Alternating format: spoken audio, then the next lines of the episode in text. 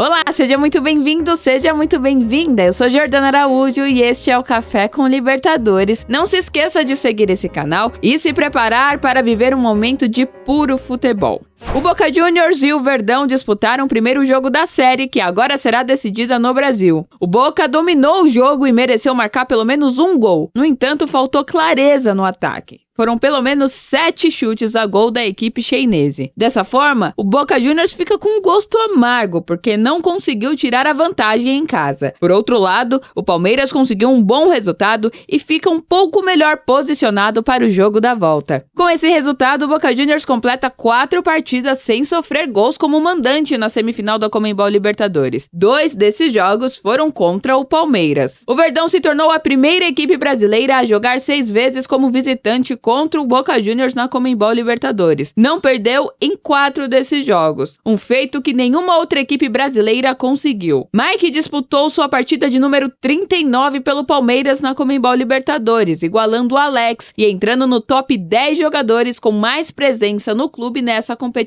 Dos 11 jogadores com mais partidas pelo Verdão nesse torneio, nove fazem parte do elenco atual. E a última curiosidade sobre este duelo é que Valentim Barco, com 19 anos e 68 dias, é o jogador mais jovem do Boca Juniors a ser titular em uma semifinal de Comembol Libertadores.